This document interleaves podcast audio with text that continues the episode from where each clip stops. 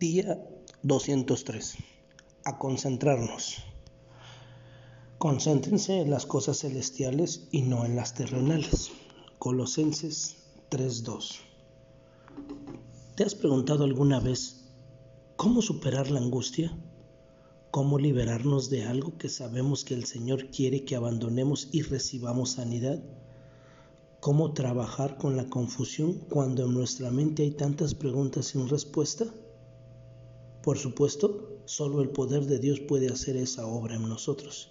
En consecuencia, invitamos su influencia sanadora en nuestra vida, concentrándonos activamente en nuestro Dios.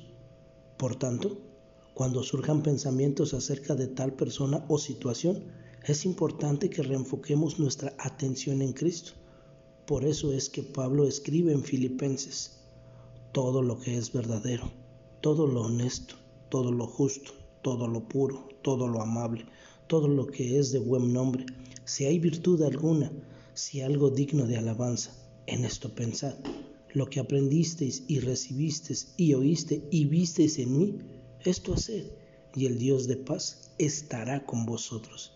Si usted quiere tener la paz de Jesús, permita que Él gobierne sus pensamientos al adorarlo. Encontrará la sanidad, las respuestas y la libertad que su corazón anhela.